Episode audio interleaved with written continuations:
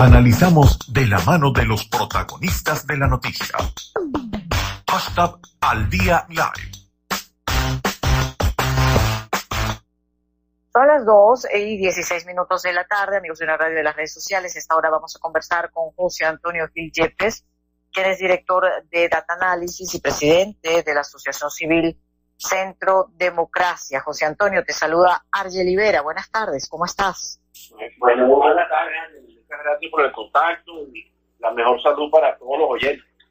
Así es, amén. Gracias por estar acá con nosotros y queremos compartir contigo, José Antonio, este último estudio, el más reciente que ha venido siendo Data Analysis, donde estábamos leyendo, arrojan algunos elementos que son importantes de análisis en este momento, cuando hay unas particularidades políticas, un nuevo Consejo Nacional Electoral designado, una situación de judicialización de partidos políticos y bueno, en plena pandemia, pero el tema político sigue siendo de opinión importante para buena parte de la gente en el país como mira de buscar una solución. ¿Qué nos puedes comentar acerca de lo que han sido los principales resultados que ustedes han logrado recabar del más reciente estudio?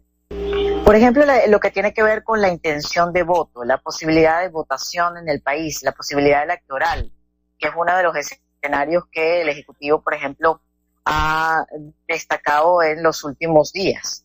Pero eso no ha sido reciente, ese estudio.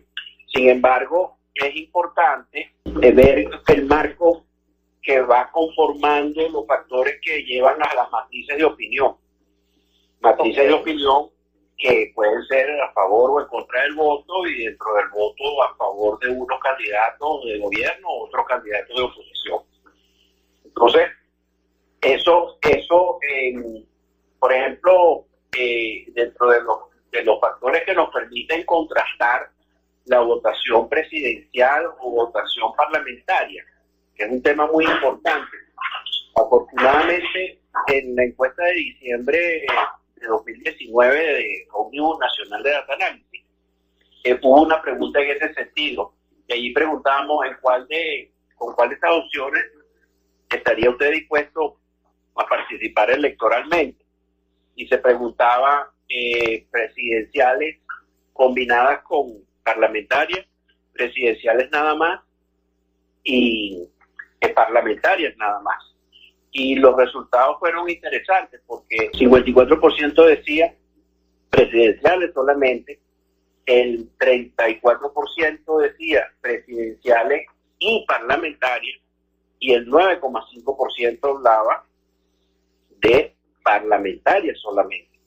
Entonces, el mensaje en este momento es que si está planteado unas elecciones parlamentarias solamente, esa corriente de opinión que venía gestándose de atrás este, y que no hemos vuelto a medir, eh, este, esa corriente de opinión no estaría apuntando hacia una alta participación electoral.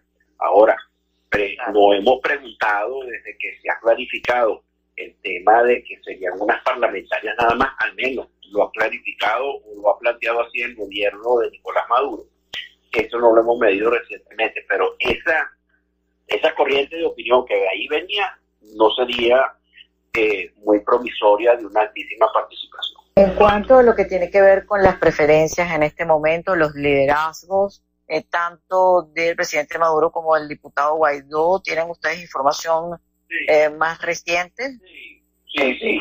Eso, esa sí tenemos reciente de mayo, en donde en la encuesta de mayo que estaba ubicada la aprobación de gestión del presidente Maduro en 13 puntos, con un rechazo en 84 y la, la, pequeña diferencia no sabemos por qué.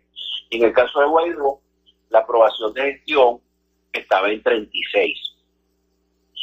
Eh, es decir, que Guaidó habría bajado desde que se inició en 61 a 36 puntos y el presidente ha bajado desde que se inició en diciembre del 2012 hasta la fecha de 55 a 13. ¿Cómo eh, ver esto en el panorama complejo, digamos, eh, que se encuentra el país? Tú desde el punto de vista de lo político, eh, ¿dónde puedes estar viendo que eh, pueda surgir la salida donde ha habido un deterioro de los liderazgos y donde pareciera eh, ni siquiera todavía haber acuerdos en cuanto a lo que pudiera ser una salida electoral, que es lo que hasta los organismos internacionales habían reconocido como la solución más viable, pacífica para Venezuela.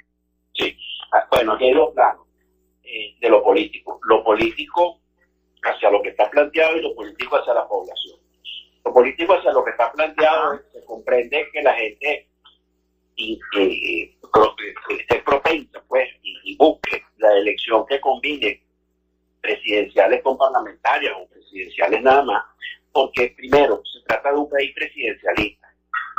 Segundo, la aprobación de gestión es muy, eh, bueno, rematando el pensamiento anterior, si es un país presidencialista, demasiadas cosas dependen de un presidente. ¿Ok? Entonces, segundo, el presidente tiene una baja aprobación de gestión, en tanto en lo económico como en lo político.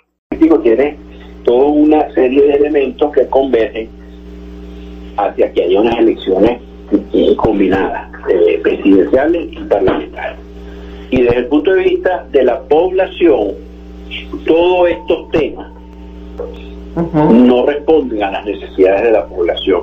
Es decir, tendríamos un discurso político de parte del gobierno y de parte de la oposición que no se relaciona con el gravísimo problema socioeconómico que confronta la gran mayoría de los venezolanos. Y en, en un trasfondo en el que hoy en día solamente el 24% de los venezolanos se identifican con algún partido político. Es decir, hay un 76% de los venezolanos que no están comprometidos con ningún partido político. Luego llegan a tener un pensamiento bastante libre en ese sentido. Entonces, eso eh, eh, hace que los planteamientos políticos partidistas de lado y lado no estén conectando al menos con un 76% de la población. Eh, y eso es allí este, delicado, ¿no? Porque eh, si es el liderazgo el que va a convocar, entonces la, eh, ¿dónde pudiera estar la solución? En la activación de una nueva plataforma donde la gente sea la protagonista. ¿Cómo, ¿Cómo vislumbras tú los escenarios de solución política en Venezuela? Mira, la desconexión, la desconexión de las poblaciones con los partidos políticos es un fenómeno mundial eso no es un fenómeno exclusivamente venezolano, que en el caso venezolano ha tomado unas dimensiones particularmente graves, tanto por el deterioro económico, en donde no es solo cuestión de opinión, sino es cuestión de, lo, de que los números, por ejemplo, del Producto Interno Bruto o de la inflación, en el caso de Venezuela, son los peores del mundo, o sea, los peores.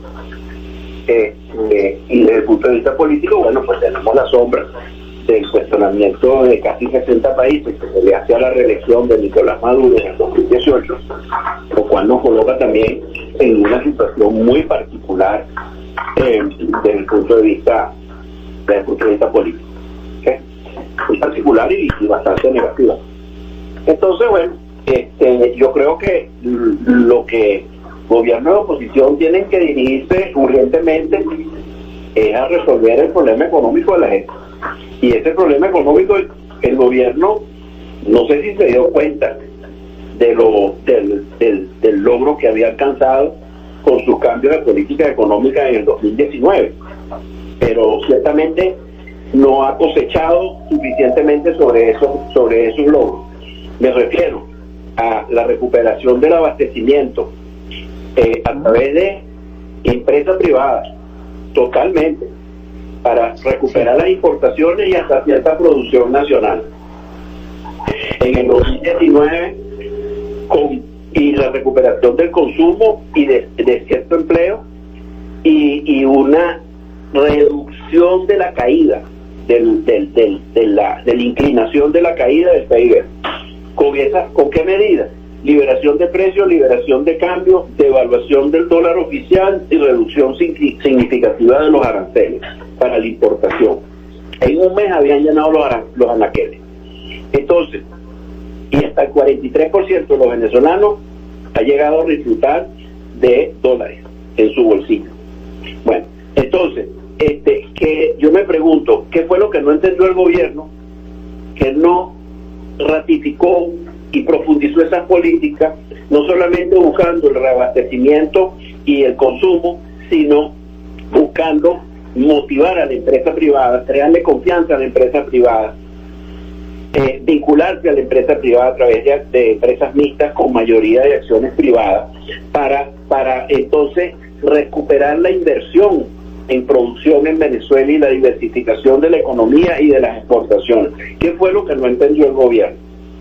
Sí, aunque seguían siendo delicados y siguen siendo delicados los indicadores que te he, señalado hasta ahora, oye, no es lo mismo una percepción de 97% de situación negativa del país a fines de 2018 que una percepción del 79% de hoy en día en cuanto a la situación país.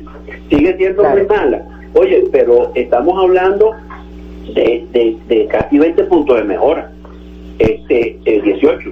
Este, en la percepción, en la evaluación del presidente, no es lo mismo un 11% que ha sido su punto más bajo a un 13% negativo, eh, perdón, positivo.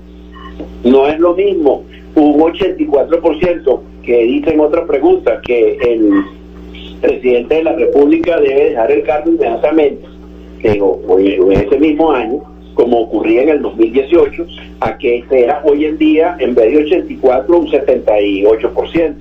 Este, todos los indicadores se le movieron en una dirección positiva, que si lo hubiera ratificado con unas medidas económicas, entonces yo creo que ambas partes tienen que dedicarse con urgencia al rescate de la situación económica de la, de la grande mayoría. Y eso se hace recuperando la conexión con la empresa privada y abriéndose a la inversión privada y teniendo que autorizar en la Asamblea Nacional eh, eh, proyectos de, traspaso de acciones a la, al sector o de venta de acciones al sector privado o de venta de acciones del sector público al sector privado en las empresas del Estado este, para, para eh, eh, pagar deuda, pero, pero, pero se necesita urgentemente una reactivación económica para la población. José Antonio, antes de concluir, ¿crees posible eh, que en medio de toda esta complejidad logres surgir un, liderazgo que pueda verdaderamente motorizar eh, el cambio, los ajustes, el beneficio que la población venezolana espera ya desde hace algún tiempo? No está fácil. No está fácil. Estamos demasiado acostumbrados a ser demasiado políticos. Y políticos enfocados al tema de alcanzar o mantenerse en el poder este, lo cual es comprensible para alguien que sea político. Este, pero, pero la política, y repito que es un problema mundial, la política no puede desconectarse tanto del logro y conectarse e identificarse tanto con el poder. Tiene que haber un equilibrio. Y ese equilibrio no lo estamos viendo y el discurso de que si votan, no votan, de que si son parlamentarias, nada más, que si son parlamentarias y presidenciales, de que lo único que conecta ahí con la mayoría de la población es que, bueno, desafortunadamente para el señor presidente de la República, la gente insiste en unas elecciones presidenciales. Eso es lo único que conecta con la población después del discurso político y con eso no resuelve el hambre, pero cree que lo va a resolver porque el presidente no está aprovechando su mismo eh, en los mismos resultados del experimento que hizo de recuperación económica en el 2019. José Antonio, te agradecemos mucho que nos hayas acompañado en la tarde de hoy. Un placer.